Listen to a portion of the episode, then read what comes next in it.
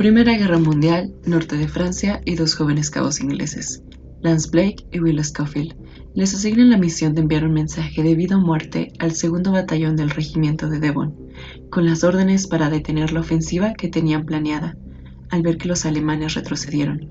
Lo que no sabían es que iban directo a una trampa que les costaría la vida a más de 1.600 hombres, incluido el hermano de Blake, el teniente Joseph. Blake y Scofield emprenden entonces un viaje a contratiempo que los lleva por tierra de nadie. Trincheras alemanas llenas de cadáveres, granjas abandonadas, pueblos en llamas y la muerte pisándole los talones. Sin duda, una misión imposible para solo dos hombres. Bienvenidos a 1917. Hola oyentes? Bienvenidos a Vicky R Podcast. Bienvenidos a nuestro estreno de nuestro primer episodio. Es, en esta ocasión, como ya escucharon en el intro, vamos a debatir y platicar un poco sobre lo que es la película de 1917, que, si no lo sabían, fue nominada a los Oscars del 2020. Tengo la fortuna de tener este podcast con dos invitados muy especiales, que es Cari y Russo. Por favor, amigos, saluden a la audiencia. Hola. Buenas, buenas. ¿Cómo, se encuentran el día de hoy, mis estimados amigos? Muy bien. ¿Y tú? Todo bien, bastante emocionado porque quedé flipando con esta película. Realmente es una película muy buena y aprendes mucho acerca de ella. Totalmente. aparte de 1917, ¿vieron recientemente alguna otra película bélica? Eh, realmente yo no vi ninguna película así. Creo que de hecho es la primera película que veo que hace referencia como a la Primera Guerra Mundial, vaya. Es un buen dato, de hecho sí, porque justamente hace rato platicaba con Russo que la mayoría de las películas bélicas que sacan son de la Segunda Guerra Mundial en adelante, Vietnam, la Guerra del Pacífico, incluso la Guerra Fría. Y el hecho de que le hayan brindado esta nueva cara a la Primera Guerra Mundial con una historia tan, tan simple e interesante se me hizo bastante refrescante porque es algo totalmente diferente a lo que estamos acostumbrados a ver en el cine. Eh, tienes razón, es una película que parece, bueno, la historia se desarrolla como algo muy sencillo, pero realmente es muy descriptivo todo, lo hace entender la historia, vaya. Sí, claro. Algo que, algo que me gustó mucho de, esta película, atención, vienen spoilers, si no han visto la película, vayan a verla y regresan. Y si quieren spoilearse, pues, pues déjense caer. Pero bueno, la, premisa de esta película, como la escuchaban al inicio, Francia, 1917, hay dos chavos que están descansando en un árbol, llega su capitán y dice, morron, ¿saben qué? Hay una emergencia, ocupo que lleven un mensaje para que se salven tantas vidas de un ataque, bueno, como una emboscada que se esperan, porque los alemanes habían retirado este, hacia atrás antes de que los británicos asaltaran sus trincheras. Entonces se quedaron incomunicados y tenían que mandar el mensaje a... ¿cómo, ¿Cómo se llama este lugar? Era, era, era como a Bonn. Devon. Devon. Al segundo batallón del regimiento de Devon, sí es cierto. Y no sé, que hayan hecho una película partiendo de algo tan sencillo como enviar un mensaje. Se me hizo muy, no sé, como extraño, porque casi siempre estas películas te pintan que el plan maestro para derrotar a los nazis, que una arma secreta, y se desenvuelve una historia alrededor de eso. Por aquí simplemente un mensaje que desata todo un evento de cosas que poco a poco van subiendo de nivel, como la muerte del, de este Lance y que al final pues este Will Schofield es el que lleva el mensaje con su carnal, que es como que la parte más de la película.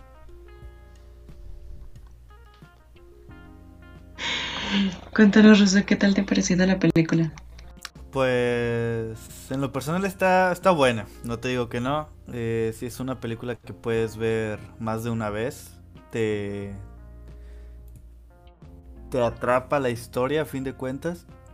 Y sí, así como dicen, este es una película que no, no te esperas que pues sea una guerra muy buena o lo que tú quieras, o sea, en cuestión de cinemática.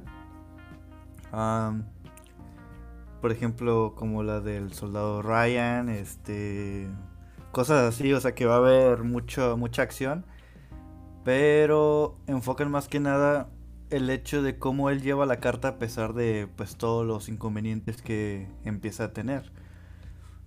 Pero en cuestión de película es muy buena, el actor es muy bueno también. Pues qué más te puedo decir. De hecho, es muy curioso que lo mencionas porque es cierto, la película tiene el contexto histórico de estar en la Primera Guerra Mundial, sin embargo, nunca se ve ninguna batalla, que es lo que se podría esperar de una película que habla acerca de una guerra. Y algo tan sencillo vuelve una historia muy interesante.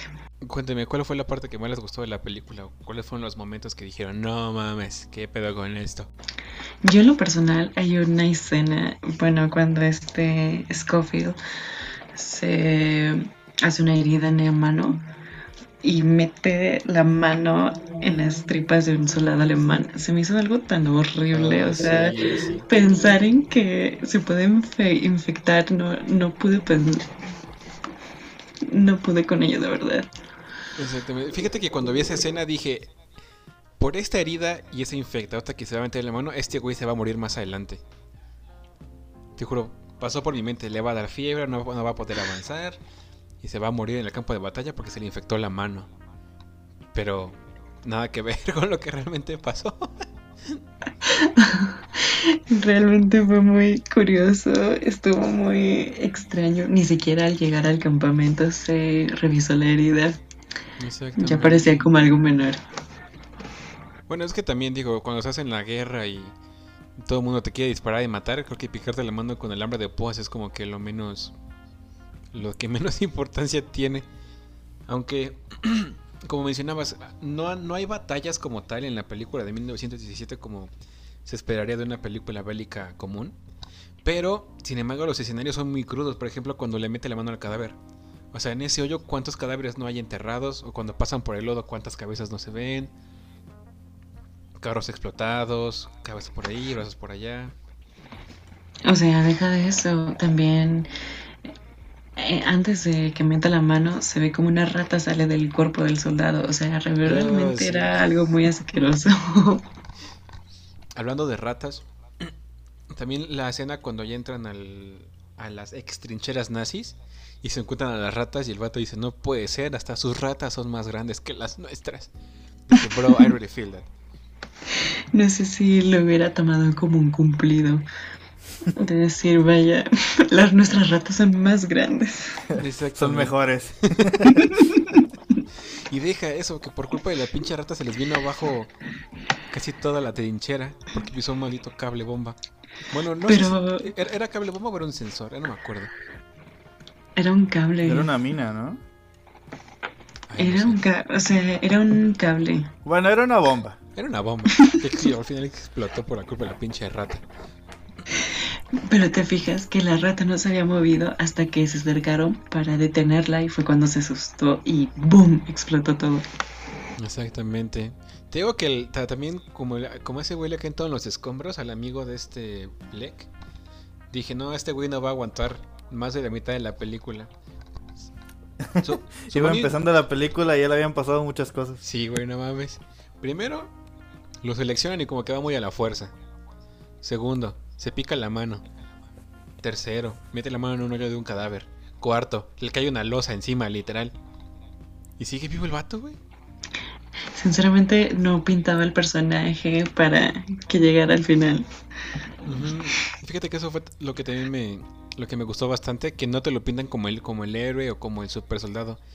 Es un adolescente que está en la guerra, que tiene una misión y pues sigue siendo un humano. Y lo bueno es que al final logra su misión, pero, pero a qué costo.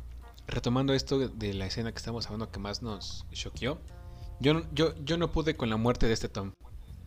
O sea, me, me, me, dio hasta coraje. O sea, ¿cómo, es posible que por querer ser bondadoso con el alemán es hijo de su Mauser lo apuñaló cuando él solamente intentaba ayudarlo?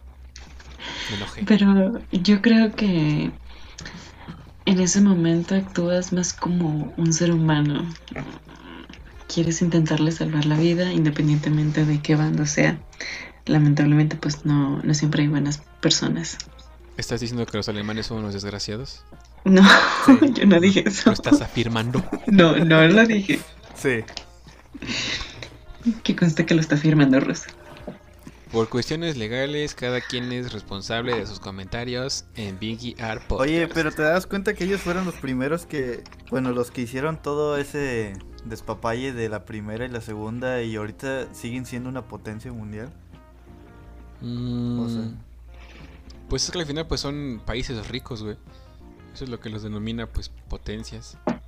Pero, pero es que es que por ejemplo, cuando acabó la Primera Guerra Mundial, pues Alemania perdió. Y se firmaron los estos tratados de. trata- tratados de Telenborg. No, no me acuerdo cómo se llamaban, pero el punto es que con estos tratados, pues Alemania se iba a reducir sus aviones, su personal militar activo.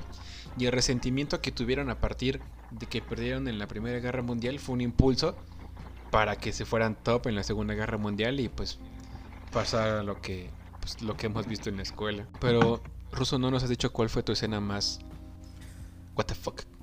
Mm, mi escena que literalmente me impactó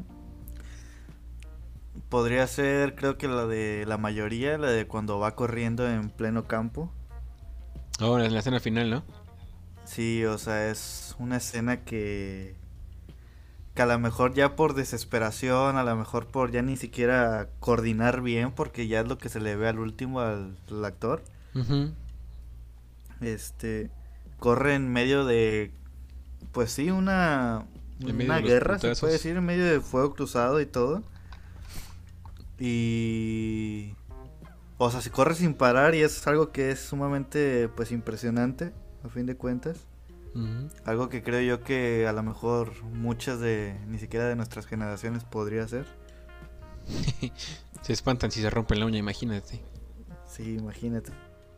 O No. sea, y le pasó, yo creo que para la mitad de lo que le pasó a él, ya nosotros ya hubiéramos estado más tiesos que nada.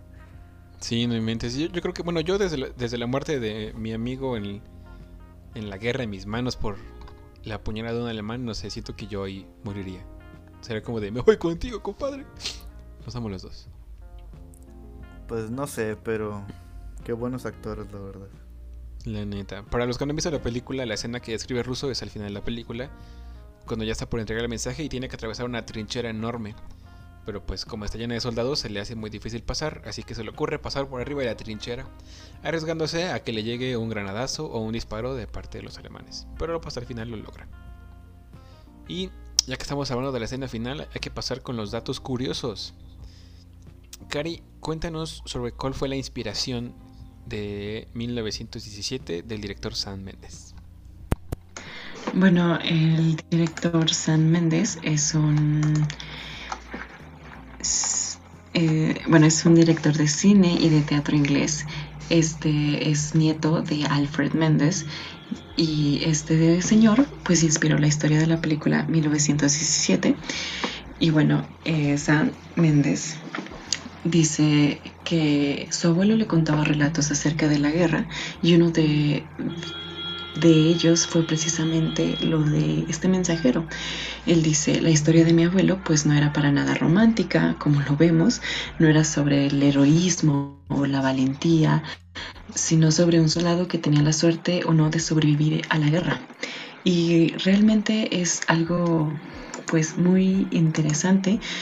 Eh, San Méndez, tengo entendido que fue elegido como mensajero debido a que era de baja estatura, medía aproximadamente 1.60 metros, era joven de 19 años y bueno, pues fue precisamente elegido para esta tarea debido a su eh, estatura y su habilidad para, no sé, eh, llevar y ir, ir corriendo rápido a dejar estos mensajes. ¿Estás diciendo que entre más chaparros más veloz como Speedy González? Sí, podría ser algo así. Eso suena medio clasista, pero touché. Pasan desapercibidos, güey, lo que tú no sabes. Sí, exacto. Exactamente. Era- lo que yo le estaba diciendo a Cari hace rato. Si, si le disparas a un vato de 1.90 mamado a dispararle a uno de 60 chaparro y flaco, pues el chaparro tiene menos probabilidades de que le des porque pues es un área menor, ¿no? Tiene, tiene sentido si lo piensas así. Por eso pasó Tierra de Nadie como si nada. No, Exactamente. Algo que es muy característico de esta película y que creo que es lo que en ese entonces la llevó a ser nominada para los Oscars del 2020, es que tiene este falso único plano. Desde, bueno, si ya la película, desde que empieza la película, te da la sensación de que no es, que no hay un corte, hasta ya como después de 40 minutos. Es toda una escena seguida, corrida, corrida, que te llevan entre trincheras, te presentan, te presentan a los personajes, a los generales, cuál es el porqué la misión. Y se me hizo una manera interesante de ver una película porque yo sentí que pasó más rápido el tiempo. Porque, por ejemplo, en la película de Salvando al Soldado Ryan hay demasiados cortes y en cierto punto a mí se me hace un poco larga la película. Porque tardan mucho como en presentar a los personajes y cuál es el plan de la misión. Aquí solamente es, tienen este mensaje, llévenlo. Y lo llevan.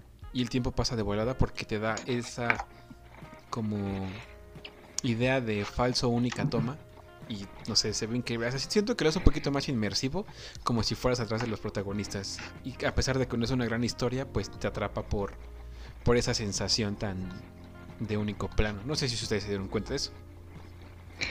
De hecho, sí, se me hizo muy poco el tiempo en el que están acostados y de repente ya están en tierra de nadie. O sea, pasó muy rápido el tiempo en ese lapso les entregaron el mensaje, cruzaron la trinchera, este tipo se cortó la mano, o sea, pasó muchísimo.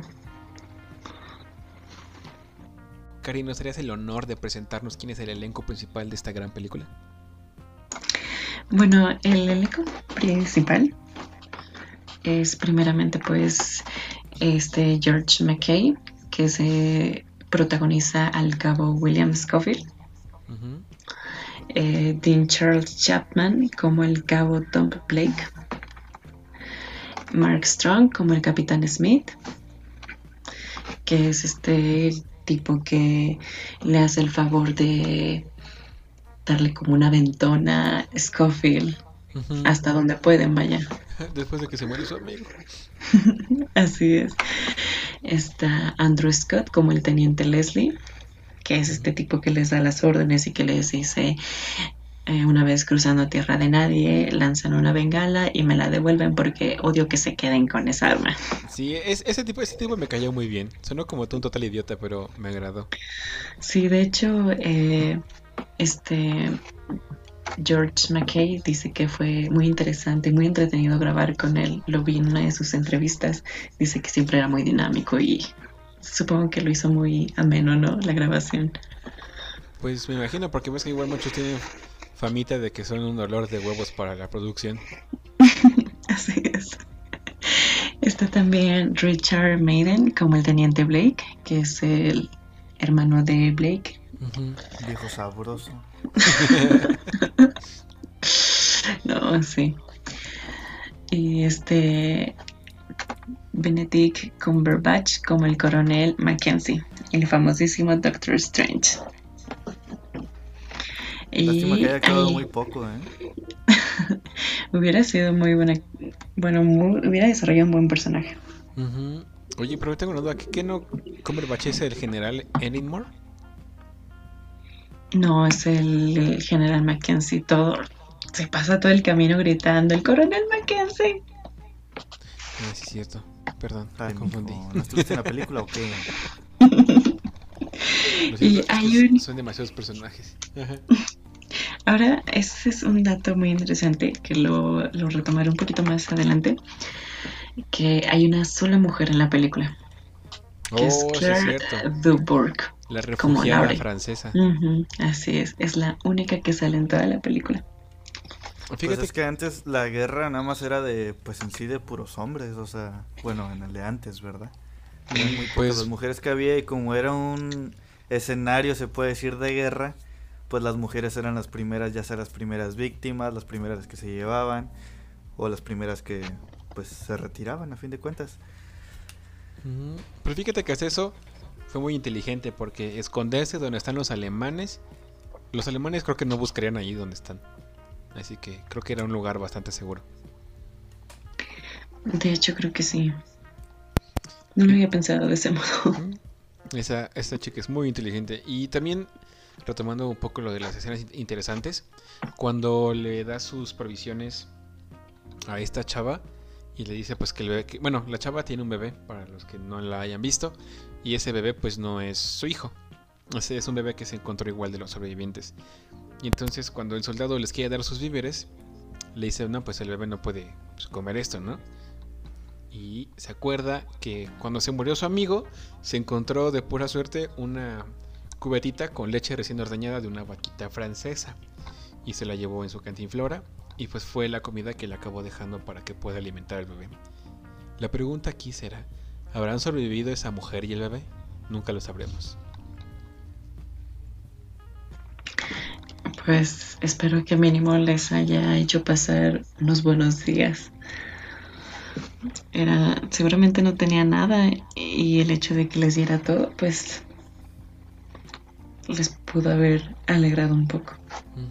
Y deja eso, también el que se haya logrado comunicar, a pesar de que pues él no hablaba tanto francés, como que medio se entendían con gestos, que eso igual se me hace algo mucho de la película. No tiene como que el mejor diálogo digno de un Oscar, es una historia bastante sencilla y esa parte lo refleja más que lo importante es como las, las expresiones de los actores para proyectar mensajes, proyectar emociones y creo que el elenco lo hizo bastante bien, la verdad. Ahora, eso de las proyectar las emociones, cuando le entregan lo que es la, la carta al hermano y le comenta que su pues, otro hermano está en peligro y todo eso, cuando va caminando puedes ver en su cara el hecho de lo frustrado o lo preocupado que está, o sea, sí es algo La prisa muy- que tiene por llegar, güey. Sí, o sea, a pesar de que sabía que era muy riesgoso, o sea, se las aventó, pues como sí, o sea, como cualquier persona se preocupa por alguien, pues va sin pensar, o sea, y es lo que refleja el actor a fin de cuentas. El Pues- otro, pues como obviamente no es su pariente, pues no lo toma tan, Tan serio. desesperado como él, ya hasta que pues él se muere y pues sabe que 1600 personas están en peligro si no llega. Imagínate llevar esa responsabilidad, güey. el Saber que si no llegas a cierto lugar se van a morir más de 1600 personas. Pero, Yo creo que por eso no se rindió, ¿no? O sea, por eso no, no dejó así como que, nada, pues ya que, que se vayan o ya lo que sea, que Dios quiera, o sea, pues no. fíjate que eso igual me, me dio un poco de coraje ya cuando le encuentran, cuando le encuentran, cuando le, cuando le entregan la carta al, al, al general, al, a este Benedict Cumberbatch, que se la entrega y la lee como que muy desanimado y le dice, bueno, es que al final hoy son estas órdenes y mañana, mañana pueden ser otras, así como de, realmente no importa si nos salvan o no. Y yo me quedé como de, oh, no mames. Pues es que Sí. tiene razón, o sea, sí. Las reglas ahí cambian mucho y. Pues es como dicen, o sea, ya de perdido tienes asegurada una medalla, o sea, es lo mínimo que les podían dar para reconocer todo lo que hicieron. De hecho, creo que hay, hay una parte en la película donde él le dice a Tom que cambió una medalla por un vino, ¿no? No me acuerdo exactamente qué cambió, pero le reclama. Sí, cambió su medalla por un vino porque él tenía sed. Ah, exactamente. Es, es, es- esa parte de ese diálogo también me, bueno, como que me sacó un aliento así de... Porque pues tiene razón, o sea, esa medalla pues no te va a servir de nada, solamente es metal. Sin en cambio, pues el vino... También tiene listón. Lo recalca. un alemán. Bueno, la medalla de Cristo. Pero bueno, ya para ir cerrando este primer episodio, Russo, cuéntanos cuánto recaudó esta película, cuánto presupuesto tenían para hacerla y cuánto recaudó. En cuanto al dinero recaudado, ellos empezaron con un presupuesto de. Chinga, ¿qué es ese número? Mucho cero. Cie- ¿100 millones? ¿Empezaron con 100 millones? No. No. ¿Sí? Sí, está que no se la. Oye, es un chingo de dinero. pues oye. tú cuánto crees que cuestan las películas? ¿Cinco pesos Ah, o qué? Pues no sé, unos 600 varos y ahí la armamos con lo que cae. No, hombre, eso es lo que cobra Mar Chaparro, perro. Nah, Y lo que es en recaudación, oye, se pasaron de lanza 394 millones, mil, mil millones, ya ni siquiera sé cómo se pronuncia eso. 394 millones 638 mil 258 dólares. Oye, sí Pues- conviene, Pues, pues se recaudó casi el triple, un poquito más, ¿eh? casi, casi cuatro. Ah, qué buena lana. Totalmente. Algo que también siento que está bastante padre. Y bueno, no sé. No sé qué tanto ustedes disfruten la música, pero yo creo que una película no es buena película si no tiene un buen soundtrack. Y 1917 no es la excepción, porque teniendo al compositor Thomas Newman encargado de la producción de todo el soundtrack de la película y joyita. Joyita. Hasta para hacer ejercicio te sirve porque te inspira. Está muy buena. Ahora, en un tema como que más Ya me personal. imagino, ¿no? Así, ¿qué, música escuchas? 1917. Perro, clase, clase. Hay niveles. Te da cierto nivel, Exactamente. nivel. La neta. Imagínate, imagínate Te Sí. crees entregando la carta, güey. Güey, es, es que eso es la magia de la música. O sea, yo, yo cuando acabo de ver una película, siempre escucho después este, el soundtrack y me acuerdo de las partes de la película donde, donde salió, güey. Cuando entrega la carta, cuando va corriendo, cuando está huyendo de los alemanes. Entonces, digo, una buena película tiene que tener buena música y pues 1917 no es la, no es la, no es la excepción. Ahora, les quiero hacer una pregunta personal. ¿Ustedes se identificaron con, en algún momento con alguna parte de la película? ¿O qué les hizo sentir? Mm, a lo mejor con la frustración que lleva el muchacho.